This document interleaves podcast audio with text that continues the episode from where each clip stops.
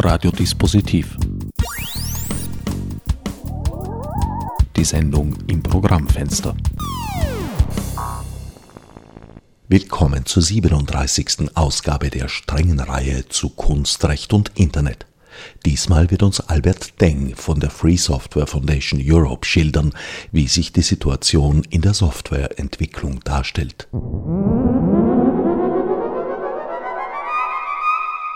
Albert, du bist Aktivist der FSFE, der Free Software Foundation Europe. Wie nimmst du diese Debatte um Recht und Internet wahr?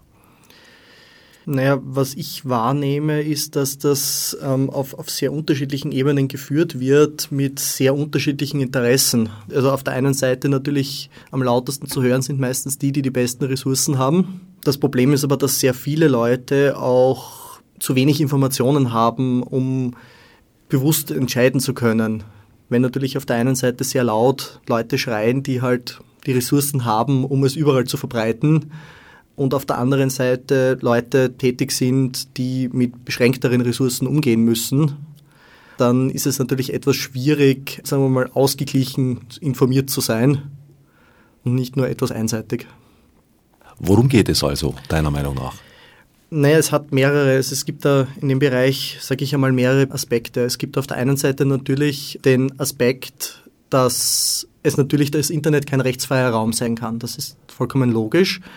Und jetzt ist das Schwierige, was für ein Recht wende ich darauf an? Wenn ich natürlich relativ schnell über Ländergrenzen hinausgehe und auf der anderen Seite ich natürlich das Problem habe, es wird sehr gern von so Dingen wie geistigem Eigentum oder Diebstahl von geistigem Eigentum gesprochen. Das Problem an der ganzen Geschichte ist nur, dass wir hier von vollkommen immateriellen Gütern reden, die man natürlich nicht in einem klassischen Sinn stehlen kann, weil Diebstahl klassischerweise bedingt, dass derjenige, der bestohlen wird, sein Eigentum nicht mehr hat. Wenn ich jetzt von geistigem Eigentum oder sogenannten geistigem Eigentum rede, er verliert in dem Sinn nichts. Er verliert unter Umständen Einnahmen durch Verwertungsrechte und, was natürlich schon auch ein Punkt ist, sind auch so Dinge wie, dass man unter Umständen nicht möchte, dass sein Werk in einer gewissen Weise verwendet wird und dargestellt wird. Das ist natürlich selbstverständlich auch das gute Recht des Einzelnen. Die Frage an der ganzen Geschichte ist jetzt natürlich nur, wie kann ich diese Rechte so durchsetzen oder umsetzen, dass die Werke, die publiziert werden, noch benutzbar sind. Weil es gibt momentan mehrere Ecken, wo das problematisch ist. Es gibt auf der einen Seite das Problem, dass mit DRM Digital Rights Management oder wie manche Leute ganz gern sagen, Digital Restriction Management, weil es eigentlich in der Praxis nicht darum geht, zu verwalten, welche Rechte sind da, sondern die Rechte einzuschränken. Das ist technisch gesehen das, was passieren soll. Ob es immer funktioniert, ist eine andere Frage. Und auf der anderen Seite gibt es aber natürlich sehr viele Werke, die publiziert werden im Internet, wo aber nicht klar ist, unter welchen Bedingungen dürfen diese Werke verwendet werden. Weil klassischerweise alles, was publiziert wird, ist urheberrechtlich geschützt. Zumindest wenn ich jetzt einmal von europäischem Recht ausgehe, dann ist das geschützt. Das Problem ist, grundsätzlich darf ich, wenn ich keine extra Rechte bekommen habe, dann im Prinzip nichts damit tun. Eventuell darf ich es lesen, wenn es heraus steht, da bin ich jetzt nicht im, im Detail der Experte. Ich darf es aber auf keinen Fall weiterverarbeiten oder verbreiten weiter. Und da ergibt sich jetzt natürlich das Problem, dass weder der Zustand gut ist, dass ich sozusagen Dinge verarbeite, wie sie vom Produzenten nicht gedacht waren. Jeder hat grundsätzlich ein Recht darauf, über, über seine Werke zu verfügen. Auf der anderen Seite ist es natürlich auch schlecht, wenn sozusagen Arbeiten publiziert werden, wo die Leute unter Umständen sogar daran interessiert sind, dass sie weiterverarbeitet werden, das aber in der Praxis eigentlich rechtlich gesehen nicht möglich ist weil die Rechte, die Nutzungsrechte einfach nicht, klar, nicht klargestellt sind. Man weiß einfach nicht, darf ich das, darf ich das nicht. Und im Zweifelsfall ist die Rechtslage halt nun einmal so, dass man es nicht darf. Ein weiterer Punkt ist natürlich auch eine Frage, wie lang schütze ich geistiges Eigentum, wo es momentan internationalen Trend dazu gibt, das immer länger zu machen. Einerseits ja, es gibt auch andererseits eine wachsende Schar von Leuten, die dem heftig widerspricht und auf Verkürzung Es plädiert. wird schon langsam, allerdings die praktisch umgesetzten Gesetzesentwürfe gehen momentan immer noch in die Länge. Also zumindest das, was ich wahrgenommen habe. Es mag sein, dass es Länder gibt, wo dem nicht so ist, aber zumindest Europa und USA gehen in diese Richtung. Und da stellt sich natürlich immer die Frage, wem nutzt das eigentlich? Oder wem nutzt das System, wie es momentan praktiziert wird? Wem, wem nutzt das? Nutzt das den Anwendern? Nutzt das denen, die Werke schaffen? Nutzt das den Rechteverwaltungsgesellschaften? Wem nutzt das System? Und da stellt sich momentan zumindest für mich die Frage, ob das jetzt tatsächlich den Leuten nutzt, die das Urheberrecht ursprünglich schützen sollte. Oder ob es nicht eigentlich in vielen Fällen Dritte schützt oder Dritten nutzt, für die das in dem Umfang nicht gedacht war. Also den Anwendern und Anwenderinnen nützt es in gewissen Ländern, dass sozusagen das äh, Internet natürlich, wie du richtig sagst, kein rechtsfreier, aber de facto ein rechtschaotischer Raum geworden ist.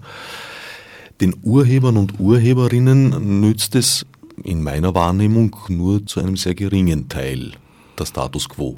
Ja und nein. Also es gibt natürlich doch einen durchaus wachsenden Bereich an, an, Materialien, die weiterverarbeitet werden dürfen oder wo es zumindest geduldet wird. Das ist leider Gottes nicht immer eindeutig. Also es gibt durchaus Werke, die zwar rechtlich gesehen nicht unbedingt weiterverarbeitet werden dürfen, wo es aber geduldet wird von den ursprünglichen Urhebern. Zum Beispiel? Äh, wenn ich das richtig im Kopf habe, war da was mit Gangnam Style zum Beispiel, gab es, wo vom ursprünglichen Produzenten halt gesagt wurde, okay, macht's was wollt. Ähm, problematisch an der ganzen Geschichte ist halt nur, dass, das, dass die Rechte in sehr vielen Fällen ja bei irgendwelchen Konzernen liegen und nicht bei einzelnen Künstlern, weil mit einzelnen Künstlern lässt sich im Allgemeinen leichter reden, zumindest wenn es jetzt um Künstler geht, an die man noch herankommt. Wenn das natürlich an einer Verwertungsgesellschaft hängt, deren einzige Einnahmequelle es ist, diese Rechte gegen Geld zu verkaufen, dann werden sie wahrscheinlich nicht besonders daran interessiert sein, dass ein kleiner Künstler das für wenig oder kein Geld verwenden darf. Die meisten meiner Gäste in dieser Sendereihe haben einen künstlerischen Hintergrund. Du kommst aus der Softwareentwicklung. Ich komme aus der Softwareentwicklung, ich komme zum Teil aus der Systemadministration und beschäftige mich hauptsächlich mit den Rechten, in dem Fall im Bereich Software. Natürlich kommt man dann immer wieder auch auf den Bereich Content. Ein gutes Beispiel äh, sind Computerspiele wo es zwar in sehr vielen Fällen ähm, so ist, dass nach einiger Zeit das Programm selbst frei wird, so der Source Code verfügbar ist, dass man mit dem arbeiten darf, aber in sehr vielen Fällen so ist, dass der Content, die Grafiken, die Sounds und so weiter nach wie vor nicht oder nur sehr eingeschränkt verbreitet werden dürfen, was gerade in diesem Bereich aber auch zu einem Riesenproblem führt, weil es zum Teil Werke gibt, die kulturell meiner Meinung nach eine gewisse Relevanz haben, ähm, wo ich zum Teil das Problem habe, dass selbst wenn ich es kaufen möchte, ich kann es legal nicht mehr erwerben, weil der Rechteinhaber nicht mehr daran interessiert ist, es zu verkaufen. Es ist aber nach wie vor rechtlich geschützt und ich darf es so nicht kopieren. Das heißt, rechtlich gesehen habe ich fast keine Möglichkeit mehr, legal an diese Daten zu kommen. Also ein zwangsverwaistes Werk geradezu. Es gibt ein paar Fälle in diesem Bereich. In vielen Ländern ist ein Softwareentwickler vom Patentrecht geschützt, in Österreich nicht. Ich bin mir nicht sicher, ob er geschützt ist oder ob er behindert wird dabei, weil die konkrete Implementierung der Software ist ja vom Urheberrecht geschützt und ist dies auch deutlich länger als jedes Patentrecht. Es gibt natürlich dann Firmen, die sich Dinge patentieren lassen, die urheberrechtlich nicht schützbar sind zum Beispiel gab es einmal den Fall, dass sich, ich glaube Amazon war es, äh, patentieren hat lassen, dass man mit einem Mausklick einkaufen kann. Oder Microsoft hat sich den Doppelklick mit der Maus patentieren lassen. Hat es versucht, meines Wissens? Nein, nicht, meines Wissens wurde das Patent gewährt. Ich weiß nicht, ob es tatsächlich gültig wäre, wenn es vor Gericht kommt das ist noch einmal ein anderer Punkt, weil es natürlich sehr, gerade in diesem Bereich sehr viele Patente gibt. Also man zahlt ja viele Abgaben, ohne es genau zu wissen, was und an wen, aber ich glaube, für Doppelklicks habe ich bislang noch nichts zahlen müssen. Ich glaube nicht, dass sie dahinter sind. Wenn meine Informationen richtig sind, ist es, glaube ich, aber so, dass das Patent per se noch besteht. Es ist ihnen allerdings sehr wohl klar, dass in dem Moment, wo sie anfangen, damit zu klagen, das wahrscheinlich nicht halten wird. Wobei ich jetzt da wieder dazu sagen muss, ich bin kein Anwalt. Also man soll mich dann bitte nicht ähm, darauf verweisen. Es ist so, dass in Europa zurzeit Software nicht patentierbar ist, mit ein paar Schlupflöchern. Es ist nämlich zurzeit so, dass zum Beispiel es das Konstrukt der computerimplementierten Erfindung gibt, dass man sich sozusagen die Software patentieren lassen kann, die in einem Gerät verbaut ist. Da gibt es Schlupflöcher, wie man dann doch wieder ein Patent bekommen kann. Es gibt auch ähm, den Fall, dass aktuell sich im Patentrecht in Europa durchaus etwas ändert. Ob jetzt zum Besseren oder zum Schlechteren, hängt davon ab, wie man zu dem ganzen System steht. Es gibt nämlich momentan Bestrebungen, das Patentrecht zu vereinheitlichen. Das ist auf der einen Seite sicherlich begrüßenswert. Zwischen amerikanisch, also angloamerikanischem und europäischem Raum? Ähm, das auch, Oder innerhalb ich weiß, aber der, der, erste Schritt ist einmal innereuropäisch, was natürlich äh, einen riesen Vorteil hat, weil ich tue mir gerade als kleine Firma natürlich äußerst schwer, einen Überblick zu behalten, was ist in welchem Land wie genau patentiert, wie sind genau die Rechtslagen, wie muss ich genau wo einreichen. Da gibt es die Bestrebungen, dass das Ganze ähm, vereinheitlicht wird. Der Punkt an dem Ganzen ist allerdings gerade im Bereich computerimplementierte Erfindungen und Software wurde die Kompetenz des Europäischen Patentamts erhöht, zu entscheiden, was ist patentierbar und nie, was nicht. Das heißt, hier hat das. Gegenüber den Länderpatentämtern erhöht. Ähm, innerhalb des zukünftigen einheitlichen europäischen Patentrechtes. Das heißt, hier hat das Europäische Parlament explizit sozusagen ein politisches Mittel aus der Hand gegeben. Weil natürlich, was patentierbar ist und was nicht, sehr wohl Einfluss darauf hat, wie sich Technologien, wie sich die Wirtschaft weiterentwickeln kann. Ob Patente jetzt tatsächlich innovationsfördernd oder hemmend wirken, ist ja nach wie vor und eigentlich immer mehr umstritten. Das ist sicherlich richtig. Es hängt auch davon ab, wie das Patentsystem verwendet wird, weil die ursprüngliche Idee des Patentsystems ist ja, einen Anreiz dafür zu schaffen, dass veröffentlicht wird. Weil klassisch hat man natürlich das Problem, ähm, wenn ich gar keinen Schutz habe für das, was ich veröffentlicht habe, habe ich natürlich das Problem, dass niemand daran interessiert ist, zu veröffentlichen, was er denn weiß. Weil er keinen Vorteil davon hat. Weil er keinen Vorteil daran sieht. Ob er ihn jetzt hat oder nicht, ist wieder eine andere Frage. Aber er sieht zumindest keinen darin. Oder die meisten tun es nicht.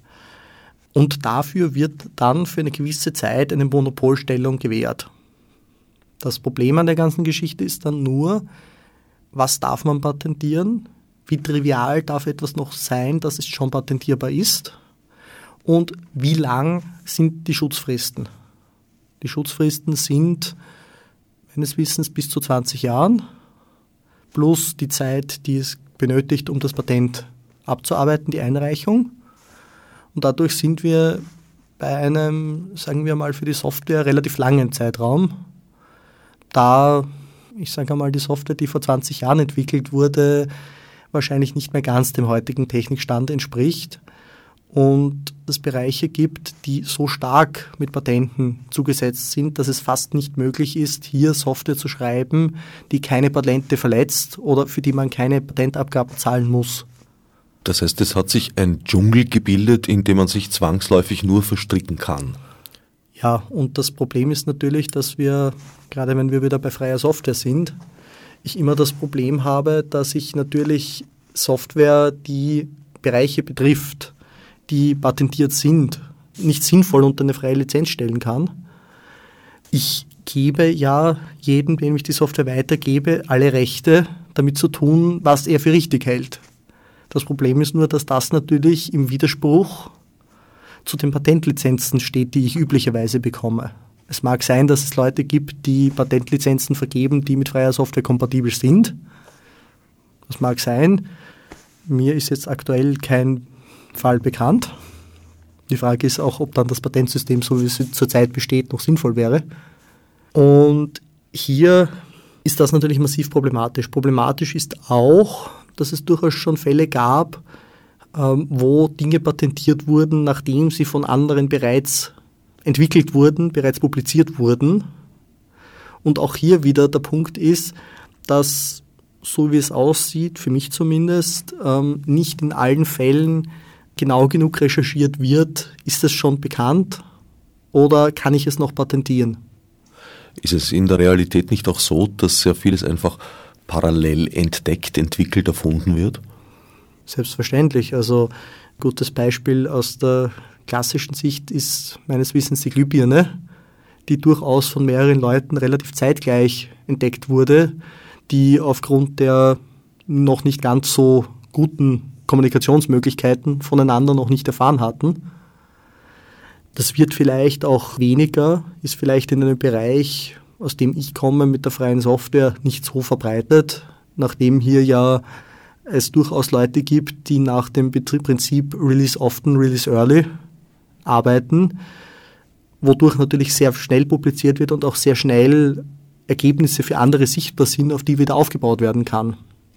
Und hier sind wir wieder bei einem Bereich, der natürlich für sehr viele Probleme sorgt, weil auf der einen Seite es natürlich interessant ist zu sagen, okay, ich möchte meine Werke schützen können. Auf der anderen Seite habe ich das Problem, dass wenn der Schutz zu stark ist, ich dann in sehr vielen Fällen entweder Geld zahlen muss oder und dann immer noch nicht das tun kann damit, was ich möchte, oder eben die Arbeit noch einmal machen muss, anstatt dass ich sage, okay, ich benutze die Arbeit eines anderen, um sozusagen meine eigene Arbeit aufzubauen und damit Ressourcen zu schonen.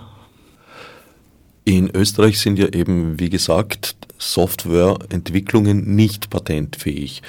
Sind sie nun vom Urheberrecht erfasst? Sie sind vom Urheberrecht erfasst, ähm, mit der Ausnahme, dass es natürlich immer noch die Frage gibt, ab wann ein Produkt die Werkshöhe erreicht. Das heißt, klassische Programmierbeispiele ganz am Anfang, die zwei, drei Zeilen haben, werden in sehr vielen Fällen nicht unter das Urheberrecht fallen. Hello World. Gutes Beispiel. Was jetzt aber nicht heißt, dass ein Programm, nur weil es nur aus drei Zeilen besteht, nicht grundsätzlich nicht dem, dem Urheberrecht unterliegt. Wenn es eine gewisse Komplexität erreicht hat, unterliegt es natürlich dem Urheberrecht. Diese Komplexitätsgrenze ist allerdings meines Wissens nicht wirklich fix definiert. Soweit ich weiß, gibt es ja da sogar in den verschiedenen Programmiersprachen einzelne Szenen, die sich äh, einen Spaß daraus machen, möglichst viel Komplexität in drei Zeilen zu packen. Es gibt auch Programmiersprachen, in denen ich es durchaus für wahrscheinlich halte, dass das Hello World Programm die Werkshöhe erreicht. Ähm, es gibt eine Programmiersprache, deren Entwicklungsaufgabe es war, möglichst komplex zu sein. Und meines Wissens hat es äh, zehn Jahre gedauert oder, oder nicht ganz, aber in der Gegend von zehn Jahren, bis das erste Hel funktionierende Hello World Programm geschrieben wurde. Und das wurde von einem Computerprogramm gefunden. Also muss man jetzt dazu sagen, dass es natürlich jetzt nicht zu generalisieren ist. Ähm, wobei ich jetzt dazu sagen muss, dass diese Programmiersprache im Speziellen, äh, glaube ich, nicht für Produktiveinsatz geeignet ist. Mehr ein Kunstprojekt. Ja. Erinnert mich an gewisse Stücke von John Cage im Ansatz. Wäre es wünschenswert für Softwareentwickler und Entwicklerinnen, auch in Europa unter das Patentrecht schlüpfen zu können? Ich glaube kaum, zumindest nicht in der Form, wie es zurzeit praktiziert wird, da es momentan in den meisten Fällen eher Großkonzerne nutzt und wir hier das Problem haben, dass es in der IT-Branche in, Öst äh, in Österreich oder generell in Europa eigentlich nur kleine und mittelständische Betriebe gibt, mit sehr wenigen Ausnahmen. Also meines Wissens ist SAP zum Beispiel ein europäisches Unternehmen, die sind aber eher eine Ausnahmeerscheinung im Verhältnis zur sonstigen Landschaft. In ihrer Größe. In ihrer Größe, ja. Du schreibst professionell Code und zwar nämlich an proprietären Code, das heißt geschützten Code. Ähm, ich schreibe in Teilen der Zeit, die ich bezahlt werde, proprietären Code. Es zeigt sich aber auch in diesen Bereichen zeitweise, dass manche Dinge leichter wären, wenn man freie Lizenzen verwenden würde, da man gewisse Softwarebereiche, die bereits sehr gut vertreten wären in der freien Software, nicht nutzen kann. Es gibt allerdings auch durchaus kommerzielle Unternehmen, die unter freier Lizenz produzieren. Wie funktionieren da die Geschäftsmodelle? Da funktioniert es so, dass die Einnahmen nicht über klassischerweise Lizenzkosten praktiziert werden, sondern dass man über Wartungsverträge arbeitet oder auch über gezielte Weiterentwicklung, weil es natürlich auch im Bereich freier Software durchaus nicht so ist, dass immer alles gratis entwickelt wird, sondern es gibt auch Angestellte, die ihr Geld damit verdienen, für bestimmte Dinge freie Software zu schreiben. Weil wenn ich darauf warte, dass jemand das in seiner Freizeit freiwillig macht, ich natürlich das Problem habe, dass er hauptsächlich die Probleme lösen wird, die ihn selber tangieren. Wenn ich allerdings als Kunde sage, ich brauche genau das, was ich jetzt genau haben möchte, genau wie ich es spezifiziere, werde ich nicht umhin kommen, jemanden dafür zu bezahlen.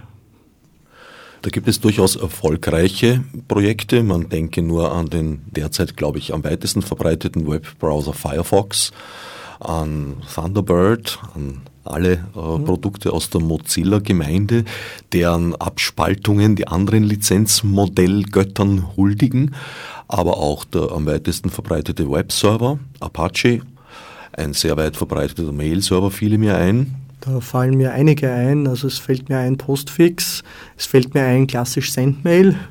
Also offensichtlich äh, jetzt auch die Betriebssysteme dazugenommen, die freien, das sind ja sehr komplexe Konstrukte und es ist praktisch gelungen, äh, eine große, breit aufgestellte Entwicklerszene so zu bündeln, dass dabei was Gescheites herauskommt, wie man so auf Wienerisch sagt. Es ist sagt. auch so, dass in, gerade bei den Betriebssystemen es einige Leute gibt, die dafür bezahlt werden, an diesen Dingen zu arbeiten.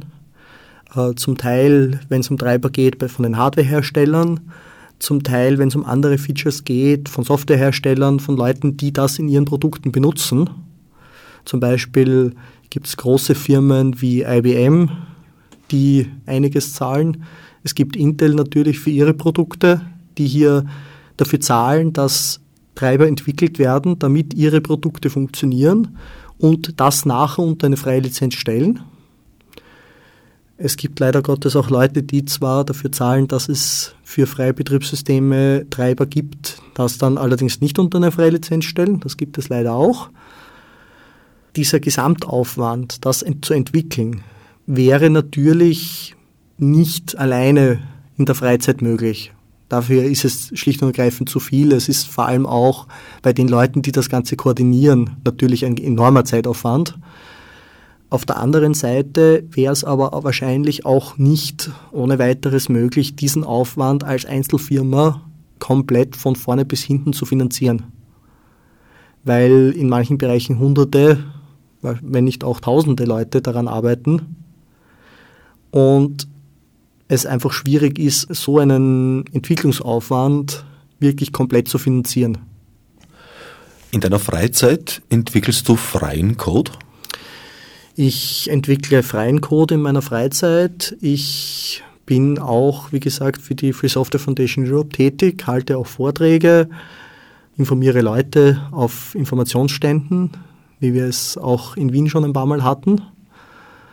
Wie immer beim politischen Aktivismus geht es darum zu informieren, um den Leuten zu ermöglichen, eine eigene Meinung dazu zu bilden. Was sind so die Argumente, die aus deiner Sicht für freie Software sprechen? Die Grundsätze der freien Software lassen sich durch vier Worte im Prinzip abbilden. Das Ganze ist Use, Study, Share, Improve. Das heißt, die Freiheit, es zu benutzen, soweit ist es den meisten Leuten klar. Wobei der wichtige Punkt ist to use for any purpose. Das heißt, ähm, wenn ich glaube, dass eine Software, die ich in den Händen habe, für eine bestimmte Aufgabe nützlich ist, dann darf ich sie dafür verwenden. Ob das immer sinnvoll ist, ist natürlich eine andere Frage. Aber es gibt natürlich umgekehrt das Problem, dass es oft Software gibt, die ich zwar benutzen darf, aber für bestimmte Dinge nicht benutzen darf. Sei es, ähm, ich darf sie nicht benutzen, um kommerziellen Interessen nachzugehen. Ich darf sie nicht benutzen, um Dinge zu produzieren, die nachher unter einer bestimmten Lizenz stehen. Auch so etwas gibt es vereinzelt. Oder es gibt eine große amerikanische Firma, die in die Benutzungsbestimmungen ihrer Software hineinschreibt, dass man ihre Software nicht dazu benutzen darf, US-amerikanisches Recht zu verletzen. Was zum Beispiel dazu führt, nachdem es sich hier auch zum Beispiel um einen Browser handelt, dass es theoretisch zum Beispiel verboten wäre, als 16-Jähriger Bier zu bestellen im Internet. Ob das jetzt sinnvoll ist, ist eine andere Frage. Aber in Amerika. In Amerika wäre es verboten. In Europa ist das grundsätzlich legal. In Österreich zumindest. Ich weiß jetzt nicht, wie es in allen EU-Ländern ist, aber ja. Sind das nicht sehr oft nur sehr theoretische Rechtsansprüche? Das sind Rechtsansprüche, die in sehr vielen Fällen theoretischer Natur sind, da nicht versucht wird, sie durchzusetzen, die aus rechtlichen Gründen teilweise wahrscheinlich auch nicht in allen Ländern der Welt gelten würden, nachdem man zumindest in Europa ja nicht beliebige Dinge in Verträge hineinschreiben darf, da es einfach gewisse Dinge gibt, die laut Gesetz bestehen und die man nicht entfernen darf. Umgekehrt sind wir hier wieder bei dem Problem, dass es die Leute dann trotzdem tun, aber eigentlich keine Rechtssicherheit in, weder in die eine noch in die andere Richtung besteht. Das heißt, weiß, man weiß jetzt nicht immer hundertprozentig, darf ich das jetzt? Sollte ich es lieber lassen? Wie stehe ich rechtlich da? Und zum Beispiel ist das auch ein sehr massives Problem, dass genau der Umgang mit solchen Dingen den Leuten nicht gelehrt wird. Es geht zum Beispiel auch so weit, dass zum Beispiel im Ausbildungsbereich sehr oft Software verwendet wird, wo es nicht so genau genommen wird mit den Lizenzen oder Software für den Ausbildungsbereich günstiger bis gratis zu erwerben ist, aber im Nachhinein aus Unwissenheit oder on purpose oder weil es nicht anders zu finanzieren wäre, diese Software im kommerziellen Bereich verwendet wird und sich hier dann das Problem ergibt, dass das grundsätzlich Rechtsverstöße sind, die aber sehr vielen Leuten nicht bewusst sind, weil ihnen beigebracht wurde, es ist eh da. Das heißt, man lernt eine Software in der Ausbildung kennen und nimmt sie dann mit ins Berufsleben, wo man sie eigentlich erwerben müsste. Und du meinst, das ist den Leuten nicht bewusst? Das ist sehr vielen Leuten nicht bewusst oder in manchen Bereichen auch so, dass, es, dass das zum Teil dann nicht finanzierbar wäre, weil es sich um Software handelt, die zum Teil mehrere tausend Euro unter Umständen im Jahr kostet, was natürlich für einen Kleinunternehmer am Anfang ein massives Problem darstellen wird. Da unterstelle ich jetzt natürlich auch ein bisschen Taktik der Anfütterung, dass man schaut, dass man sein Produkt in der Ausbildung unterbringt, damit die Leute es dann auch weiterverwenden. Das ist selbstverständlich. Ähm, ich bin mir ziemlich sicher, dass es nicht so ist, dass die Leute, weil sie so gute Menschen sind und so freundlich sind, den Leuten die Software schenken für die Ausbildung. Das mag zum Teil vielleicht auch mitspielen, aber in, zu einem großen Teil wird das sehr wohl marktwirtschaftliche Berechnung sein, weil es halt sehr vielen Firmen klar ist, dass wenn sie pro Schüler x tausend Euro verlangen würden, das sich keine Schule leisten könnte und dann entweder nicht zahlt und sie akzeptieren müssen, dass sie mit komplett unlizenzierter Software arbeiten, was natürlich das Bild des Preises der Software bei den Leuten noch weiter verrückt. Oder die Leute schlicht und ergreifend mit anderer Software ausgebildet werden würden. Das Ganze versteckt natürlich ein anderes Problem, dass man natürlich eigentlich nicht einzelne Softwareprodukte ausbilden sollte, sondern die Technik, die dahinter steckt. Ein weiterer Punkt, wenn wir jetzt in den, in den Bereichen, was freie Software definiert, weitergehen, jetzt waren wir bei Use, ähm, dann habe ich Study. Ich möchte mir anschauen, wie, nicht nur, was tut diese Software, sondern wie tut sie es. Das ist gerade im Ausbildungsbereich natürlich sehr interessant, sich anzuschauen. Nicht, ich drücke auf diesen Knopf und es wird schon das passieren, was ich möchte, sondern was tut der Computer, wenn ich das anstoße, dass er das tut. Das ist auch in sehr vielen Fällen nicht gegeben. Dazu muss die Source, die Quelle natürlich offenlegen, damit man sich ansehen kann. Muss sie nicht unbedingt, das erleichtert das. Es gibt auch Möglichkeiten, Software, die nicht im Quellcode vorliegt, zu analysieren. Das vereinfacht die Sache aber nicht unbedingt. und hebt den Grad der Legalität nicht zwingend.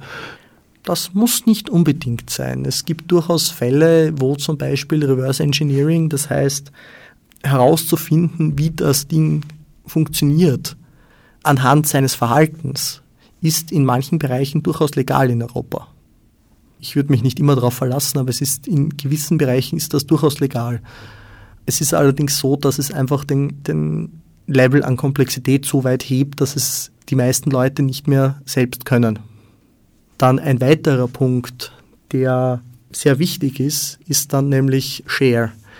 Das ist ein Punkt, der bei klassischer proprietärer Software nicht gewünscht ist. Weder, dass ich die Software verbreite, noch, dass ich in manchen Bereichen auch nicht, dass ich Erfahrungen damit verbreite.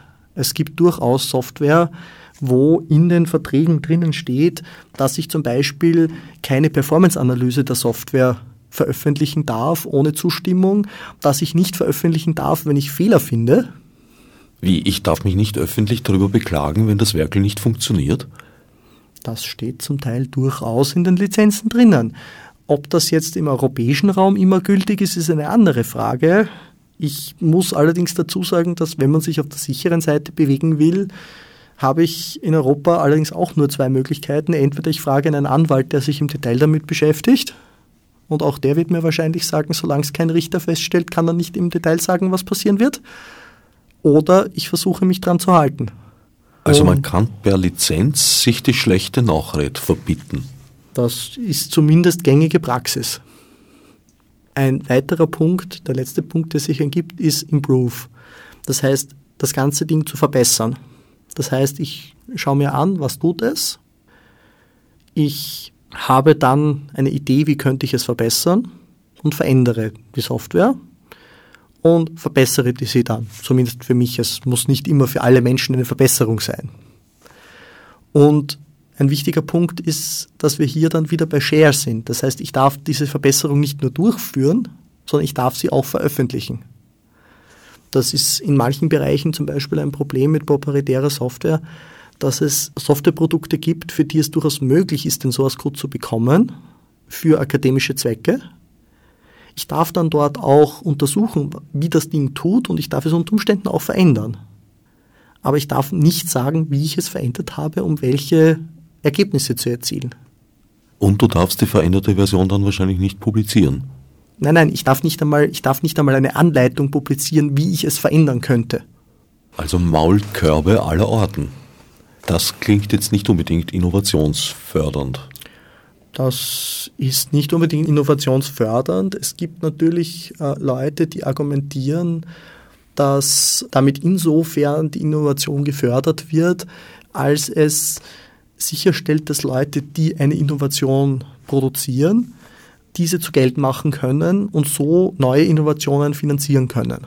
Das mag bis zu einem gewissen Grad stimmen. Es ist natürlich so, dass Arbeitskraft in irgendeiner Form finanziert werden muss. Es ist so, dass jeder Mensch von irgendetwas leben muss und natürlich jeder Mensch nur begrenzte Zeit hat. Das Problem in der ganzen Geschichte ist allerdings nur, schaffe ich es wirklich, dass die Leute damit ihre Innovationen finanzieren?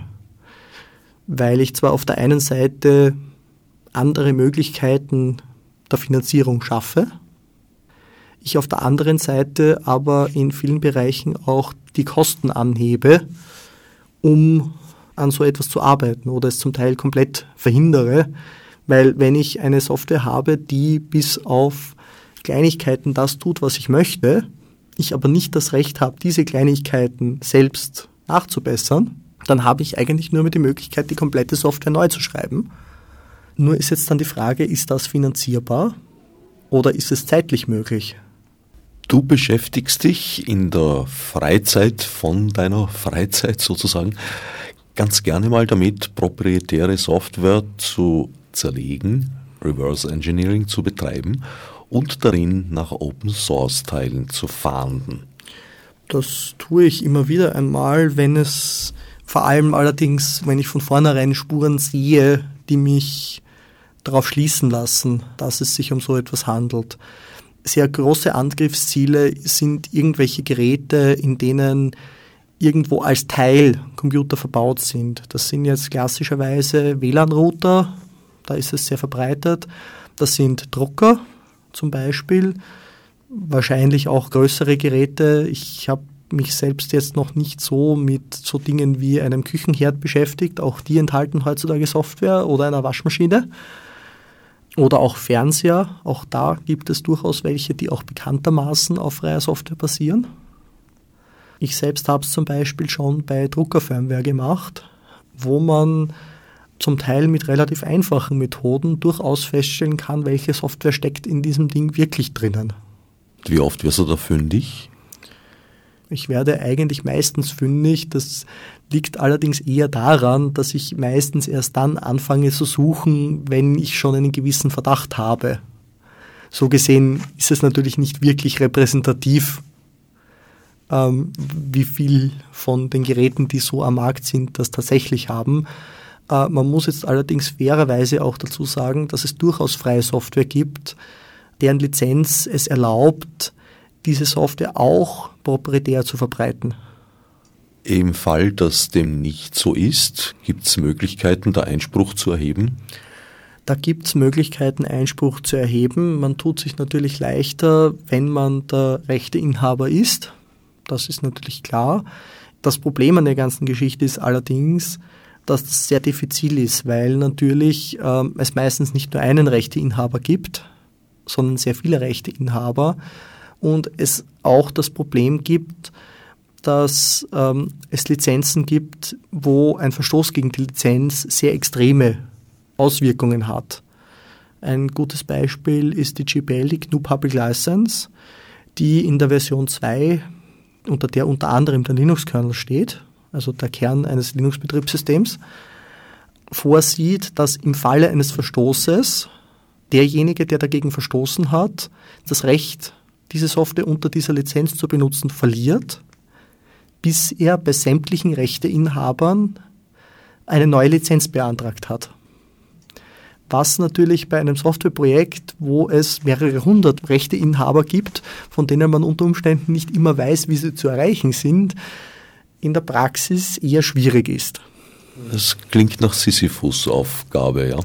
Das heißt in der Praxis auch, dass die Firmen durchaus daran interessiert sind, sich gütlich zu einigen.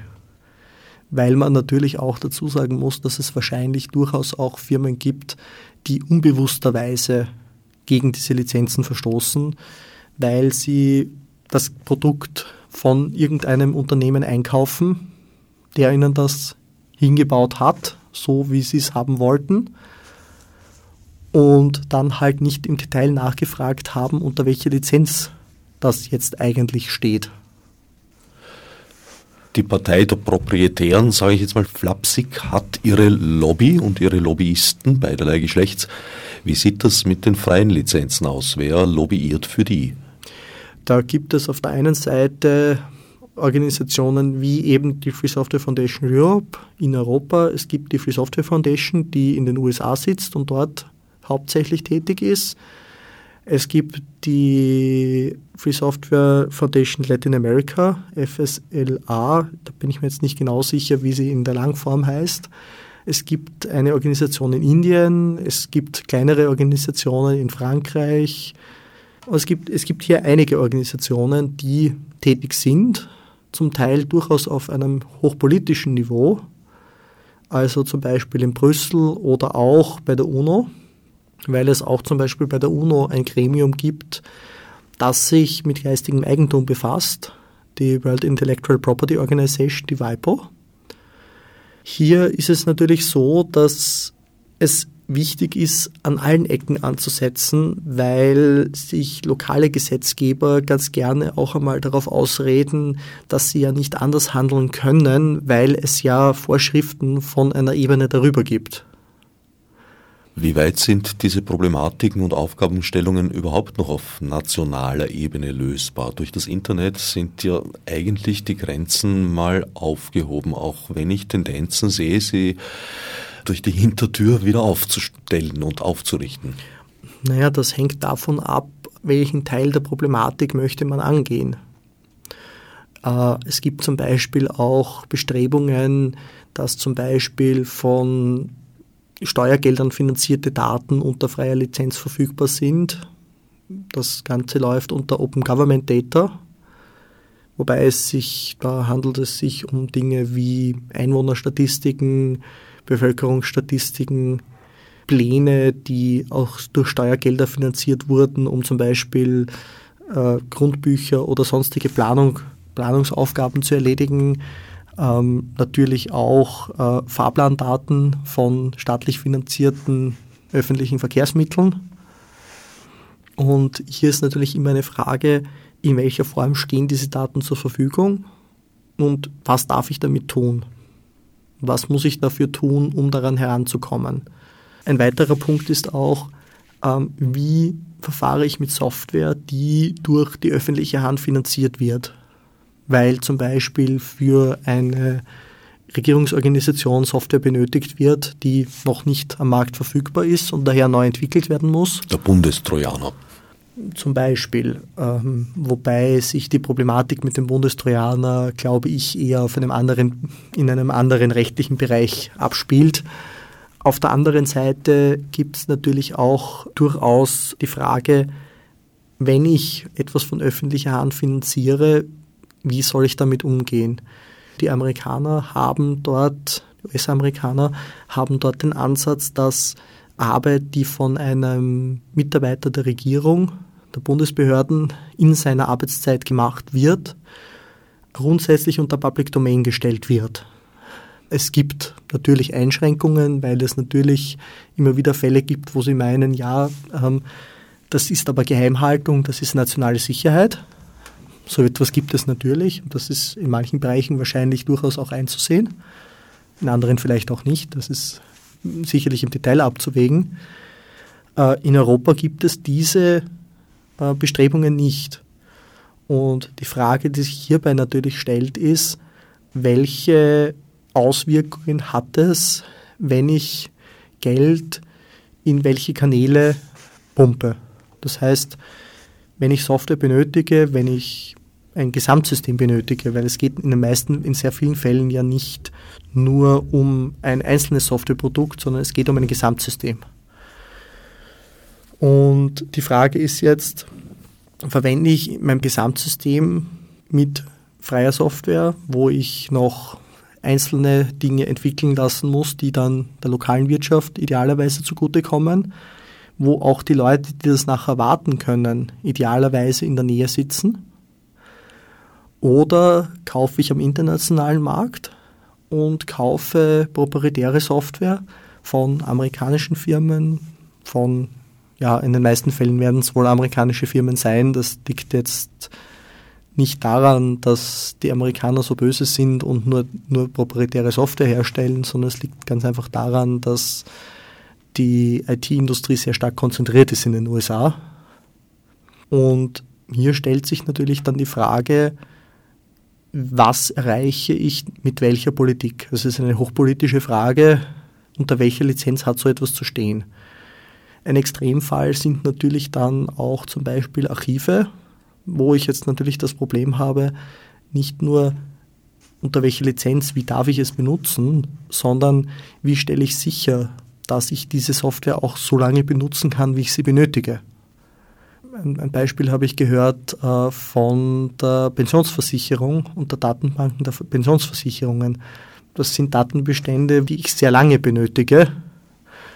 Und zwar üblicherweise länger als die Lebenszyklen einer Software. Glücklicherweise sind die Lebenszyklen der Dateiformate in aller Regel bei weitem länger. Das würde ich so nicht hundertprozentig unterschreiben. Ein Freund von mir hat gemeint, er kann seine Diplomarbeit auf einem aktuellen Rechner nicht mehr öffnen. Es ist irgendeine Word-Version für DOS und aktuelle Software kann das nicht mehr öffnen. Du hast vorher die Wortkombination proprietär und böse verwendet. Ist proprietäre Software böse? Oder ist der Ansatz, proprietäre Software zu entwickeln und zu verwenden, ein böser? Ich halte es nicht für böse, ich halte es persönlich für, wie soll ich sagen, eigentlich unpraktisch. Es ist natürlich so, dass man sich im Detail immer anschauen muss, was, was möchte ich erreichen, gerade wenn ich Software einkaufe. Weil im Endeffekt es natürlich auch immer daran liegt, äh, wenn der Kunde Einschränkungen akzeptiert, wird es immer Leute geben, die sagen, wenn er es akzeptiert, warum soll ich es nicht machen? Das liegt bis zu einem gewissen Grad in der Natur von sehr vielen Menschen, auch sehr viel auf ihr eigenes Wohl bezogen zu sein.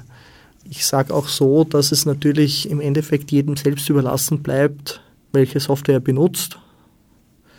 Ähm, problematisch halte ich es persönlich dann, wenn es um den Bildungssektor geht, weil es hier sehr viel darum geht, was bringe ich den Leuten bei und ich es nicht für sinnvoll halte, den Leuten von vornherein beizubringen, äh, dass die Welt voller Einschränkungen ist und ich grundsätzlich immer alle Einschränkungen zu akzeptieren habe. Nun, das war lange, lange Jahrzehnte und Jahrhunderte wahrscheinlich Grundlage jeder Pädagogik oder fast jeder. Das würde ich so jetzt eigentlich nicht unbedingt sagen, weil es sehr viele, sehr grundsätzliche Dinge gibt, die eigentlich immer als frei gehandelt wurden. Dinge wie physikalische Grundlagen, wie Mathematik, sind grundsätzlich frei. Es ist ja auch so, dass das Urheberrecht in der aktuellen Form noch nicht allzu alt ist und man sich natürlich überlegen muss, äh, wo haben die Einschränkungen bestanden. Natürlich äh, gibt es im gesellschaftlichen Konsens und im Gesetz eine Einschränkung dort, wo ich jemandem etwas entwende und er es nachher nicht mehr benutzen kann. Dort habe ich natürlich das Problem, dass ich äh, meinen eigenen Vorteil auf Kosten eines anderen gewinne. Wenn ich jetzt hingehe und ihm sein Essen wegnehme, dann hat er nichts mehr zu essen und hat dann ein massives Problem. Äh, umgekehrt es aber so ist, dass äh, Dinge, bei denen ihm nichts per se fehlt, wenn ich es dupliziere, ähm, rechtlich meiner Meinung nach anders behandelt werden müssen. Siehst du das im Patentrecht grundsätzlich genauso? Das Patentrecht hatte sicherlich eine Begründung, wie es eingeführt wurde. Und die Idee dahinter ist ja per se auch nicht unbedingt falsch. Die Frage ist nur, wie muss ein Patentrecht in der heutigen Zeit aussehen, dass es nach wie vor diese Aufgabe erfüllt. Nämlich, dass Leute daran interessiert sind, ihre Ideen, ihre Erfindungen zu publizieren, um die Gesellschaft als ein Ganzes weiterzubringen. Siehst du da eigentlich jetzt zwei Richtungen miteinander im Streit liegen? Also proprietärer Gedanke gegen Open Source Gedanke oder liegt die Zukunft in einem Nebeneinander? Die Frage ist immer, wo will ich gesellschaftlich hin? Und meiner persönlichen Meinung sollten wir in Richtung eines freien Austausches gehen, was jetzt nicht heißt, dass nicht für gewisse Entwicklungen nach wie vor Geld gezahlt wird. Wir hatten es schon, dass es natürlich durchaus freie Softwareentwicklung gibt, äh, wo Leute dafür bezahlt werden, gewisse Entwicklungen zu machen. Es jetzt stellt sich nur zum Beispiel die Frage, warum sollte ich es, wenn ich es gekriegt habe, warum sollte ich die Änderungen, die es für mich gegeben hat, anderen zur Verfügung stellen? Nun, da gibt es einen relativ simplen äh, Grund dafür, und zwar, weil es unter Umständen für mich selbst billiger kommt. Weil ich habe jetzt ein Softwareprodukt, das ich an meine Bedürfnisse anpasse. Jetzt entwickelt sich aber das Softwareprodukt, von dem ich weggearbeitet habe, natürlich weiter. Wenn ich meine Anpassungen in dieses Produkt integrieren kann, gibt es eine sehr hohe Wahrscheinlichkeit, dass ich mit relativ wenig Aufwand meine Weiterentwicklungen oder meine Anpassungen weiterverwenden kann, auch wenn es eine neue Version gibt, idealerweise sogar ohne diese Anpassungen noch einmal durchführen zu müssen. Wenn ich jetzt allerdings sage, okay, ich gebe diese Anpassungen nicht weiter, wozu mich halt niemand zwingt, weil solange ich die Software als solches nicht weitergebe, greift auch eine Copyleft-Lizenz, die zum Sinn hat, dass die Software unter denselben Bedingungen weitergegeben wird, wie ich sie bekommen habe? Natürlich nicht, weil die natürlich erst bei einer Weitergabe greift.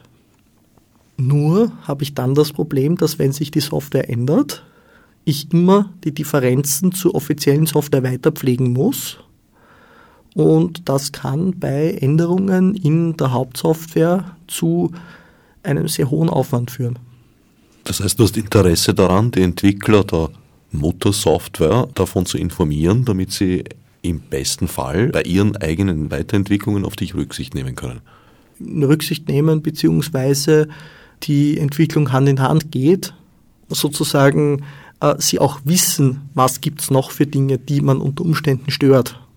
Weil wenn ich, die Soft wenn ich das sozusagen im selben Source Tree habe wie die Hauptsoftware, dann merken die Entwickler, wo sie etwas ändern und wo man dann eventuell was anpassen muss. Wohingegen, wenn ich sozusagen nur die Differenzen selbst bei mir liegen habe, wissen die Softwareentwickler natürlich nicht, was passiert. Und ich muss dann sozusagen mir immer anschauen, was hat sich da geändert, was hat sich da geändert und wie kann ich das wieder zusammenführen. Das heißt, der Entwickler hat einen Wunsch danach, Kontakt zu halten und seine Sachen zu publizieren. Vor 20 Jahren war im Urheberrecht einer Privatperson eigentlich kaum eine nennenswerte Verletzung möglich. Diese Situation haben wir heute im Patentrecht noch. Wie weit siehst du eine Gefahr, dass das zum Beispiel durch 3D-Printer, wo dann patentrechtlich geschützte CAD-Entwürfe durch die Gegend geistern, heute schon zum Teil, natürlich auch verändert werden? Da müsste ich jetzt eigentlich widersprechen. Und zwar es ist in Europa natürlich so, dass ich zurzeit als Privatperson mir relativ schwer tue, gegen ein Patentrecht zu verstoßen. In dem Moment, wo ich Softwarepatente habe, passiert das durchaus als Privatperson. Auch vor allem, weil ich natürlich das Problem habe, dass bei Patentrechtsverstößen nicht nur derjenige haftbar ist, der die Software schreibt, im Falle von Softwarepatenten, sondern auch derjenige, der sie nachher benutzt. Und das kann durchaus eine Privatperson sein. Die Geschichte mit den 3D-Druckern ist natürlich so, dass ich auch in diesem Bereich natürlich das Problem mit Urheberrecht habe, unter dem diese Entwürfe natürlich liegen, aber natürlich auch eventuell patentgeschützte Teile, die in diesen Entwürfen vorhanden sind. Hier wird sich sicherlich im Laufe der Zeit ähm, herauskristallisieren müssen, wie man damit umgeht.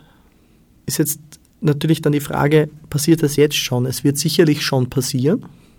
Es gibt sicherlich schon Dinge, wo Leute eventuell auch unwissentlich gegen Patente verstoßen. Das Problem an der ganzen Geschichte ist nur das, dass so etwas sehr lange nicht auffällt, weil wenn es sich nur um einzelne Verstöße handelt, es in sehr vielen Fällen sich nicht rechnet, dem nachzugehen und daher wahrscheinlich in sehr vielen Fällen nicht geahndet wird womit wir wieder bei dem Problem sind, dass gewisse Einschränkungen, die zum Beispiel auch das Urheberrecht oder das Patentrecht im Bereich Software heutzutage schon bieten, sehr vielen Leuten nicht bewusst sind. Weil es gibt zurzeit eine Generation von Leuten, für die Dinge wie File-Sharing der normale Weg sind, an Software zu kommen und für die es normal ist, nicht drüber nachzudenken, ob ich das jetzt darf, was ich da jetzt tue oder nicht. Also eigentlich genau die gleiche Situation wie im Musikbereich beispielsweise. Das ist absolut derselbe Bereich und es ist rechtlich eigentlich ja auch ziemlich dasselbe, weil sowohl Musik als auch Software unterliegen dem Urheberrecht. Wie die Rechte verwaltet werden und wie Lizenzabgaben verwaltet werden, ist zum Teil etwas anders bin ich jetzt im Bereich Musik nicht wirklich Experte. Aber. Naja, als Coder bist du nicht bei der AKM.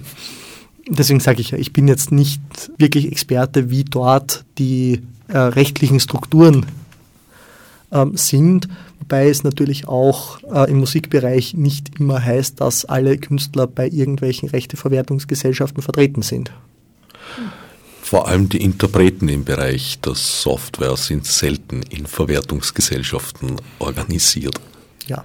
Der Interpreter lebt meistens für sich selbst. Wenn du dir was wünschen dürftest, wie sollte es weitergehen in mittlerer Zukunft? Also was für mich ein sehr wichtiger Punkt ist für eine gute Entwicklung in diesem Bereich wäre, dass einmal wirklich informiert wird, den Leuten bewusst gemacht wird, welche Einschränkungen gehen sie ein oder würden sie eigentlich eingehen und welche Probleme ergeben sich dadurch, wenn ich mich an die aktuelle Gesetzeslage wirklich halte. Weil es hat sich leider Gottes eine gewisse Kultur eingeschliffen, in der es normal ist, sich an Gesetze im Bereich Urheberrecht nicht oder nur teilweise zu halten. Oder im Falle eines, einer Unklarheit lieber darauf zu vertrauen, dass ich es eh darf, als dass ich mich damit beschäftige, was hätte ich gerne, wie soll eigentlich der Zustand sein. Und solange Leuten nicht bewusst ist, was sie eigentlich dürften und was die aktuelle Situation eigentlich bedingt, wird es schwierig sein, den Leuten andere Ideen und die Vorteile, die sich dadurch für sie ergeben, beizubringen. Damit sind wir jetzt am Ende der Sendezeit leider schon angelangt. Mein Sendungsgast ist gerade noch Albert Denk von der Free Software Foundation Europe. Wer sich informieren möchte, findet euch im Internet unter fsfe.org. Ich danke für den Besuch.